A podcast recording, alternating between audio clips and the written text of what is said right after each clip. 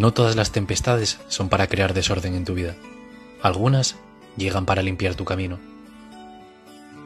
No te preocupes de aquello que recibes, preocúpate de aquello que das. Todas las cosas que provienen de ti volverán a ti.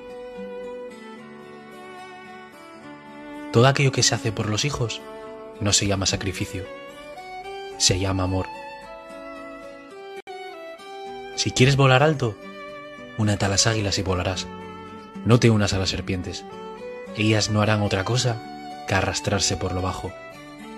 Solo quien trabaja duramente por aquello que desea, sabe qué precio tiene aquello que posee.